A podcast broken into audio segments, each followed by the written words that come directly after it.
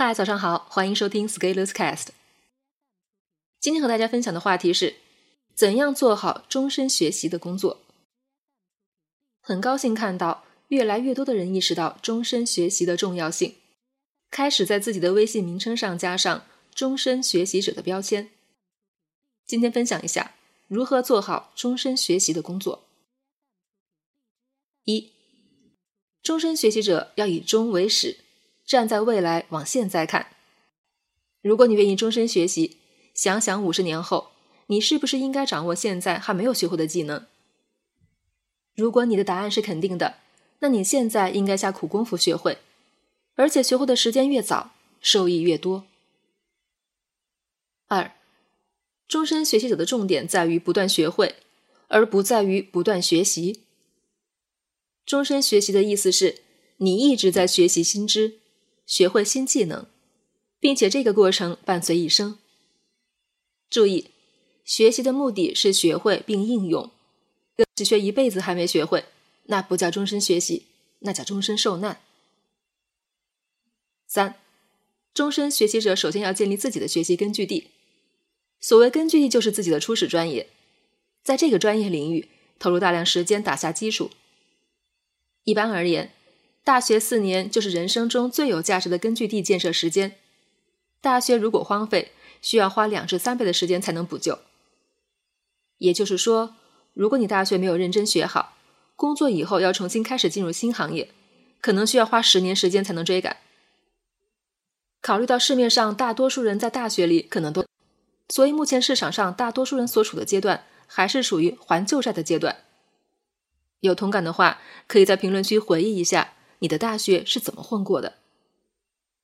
但是也不要急，反正要终身学习，所以稳扎稳打，慢个十年不算什么。如果你一急，报个什么快速学习的训练营，就会被人骗钱，反而吃了亏。四，终身学习者能够根据领域开展扫荡式学习。终身学习者掌握一个领域，成为领域的专家后，然后在此基础上。横向扫荡不同的领域，扫荡不同领域的目的是强化关联，打破学科壁垒，建立关于世界更全面的认识，最终回落到自己的专业主线上。而且，一段对不同领域有所涉猎以后，思维会更加打开，看问题更全面。这也是我最近三年在做的事情。我们现在已经对心理学、传播学、营销学、财务学等学科进行了专门的主题学习。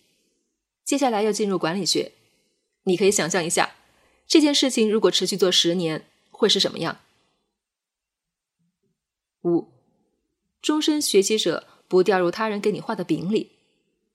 现在商业社会坑有点多，比如，如果你打算做终身学习者，你应该清醒的认识到，这些学习的工作是要你自己去做的。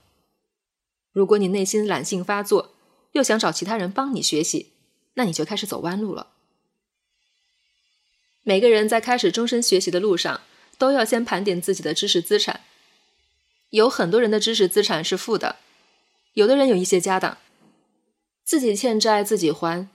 人与人都是不一样的，所以这些工作必须由你亲自完成，没法节省时间。但是我注意到，有大量的终身学习者还在寻找所谓的多快好省的捷径。这就是掉入他人给你画的饼里，一旦入坑，那你就等着付费学习的各种套路，一步步把你的钱包收割干净。最后的结果是你什么也没学会，然后钱也没有了，脑子也被搞坏了。六，终身学习者是一件很难的事情，只做不说比较好。其实学习是很辛苦的，尤其是当你想要真正搞清楚一个问题，绝对不是看看视频、听听说书。画画导图就能做到的。如果你要真的想学会，是逃离不了炼狱般的折磨的。如果你不想忍受这些折磨，又想享受自诩终身学习的满足，那你只能自我欺骗了。不过，做知识创业还是离不开先骗自己，再骗别人的。毕竟大多数人又不想花时间学习，但是又想树立爱学习的形象。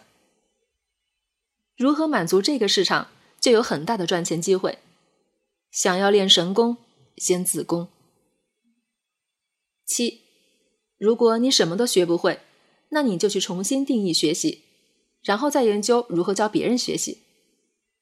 我们要始终记得，大多数人的学习只是一种新娱乐方式。对于这些人而言，学习不会改变他们的命运，但是的确可以帮助他们利用爱学习的人设赚点钱。而赚钱的方式就是去当代理，把他自制的或者手里的学习类产品卖给别人。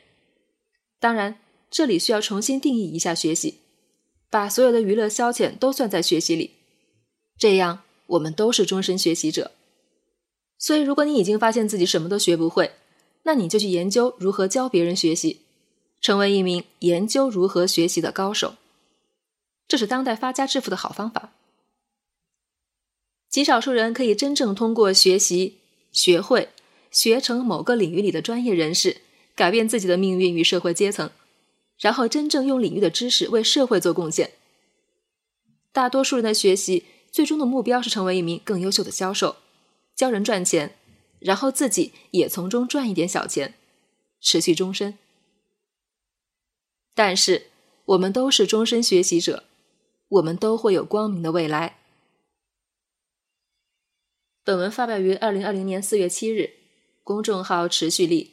如果你喜欢这篇文章，欢迎搜索关注公众号持续力，也可以添加作者微信 f scalers 一起交流。